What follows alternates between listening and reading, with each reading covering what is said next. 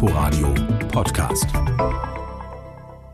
Die Zahlen für das vierte Quartal 2020, also praktisch für die Zeit des zweiten Lockdowns, stehen zwar noch aus, aber die Statistik der Berliner Zivilgerichte zeigt, im vergangenen Jahr könnte es voraussichtlich etwas weniger Räumungen geben als in den Jahren zuvor. Bevor es soweit kommt, muss ein Räumungsauftrag vorliegen.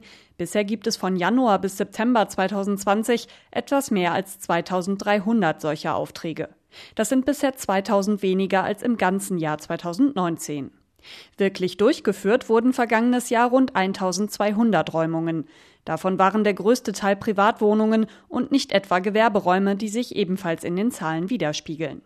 Besonders wenig wurde im zweiten Quartal geräumt, also zur Zeit des ersten Lockdowns von April bis Juni. Der Berliner Justizsenator hatte zuletzt auf Drängen der Sozialverwaltung an die Gerichte appelliert, auf Räumungen während der Corona-Zeit zu verzichten und diese eher später nachzuholen. Da die Gerichte jedoch unabhängig sind, müssen diese das selbstständig entscheiden. Auch der Berliner Mieterverein sprach sich dafür aus, Menschen nicht die Wohnung zu kündigen, weil sie ihre Miete nicht mehr zahlen könnten.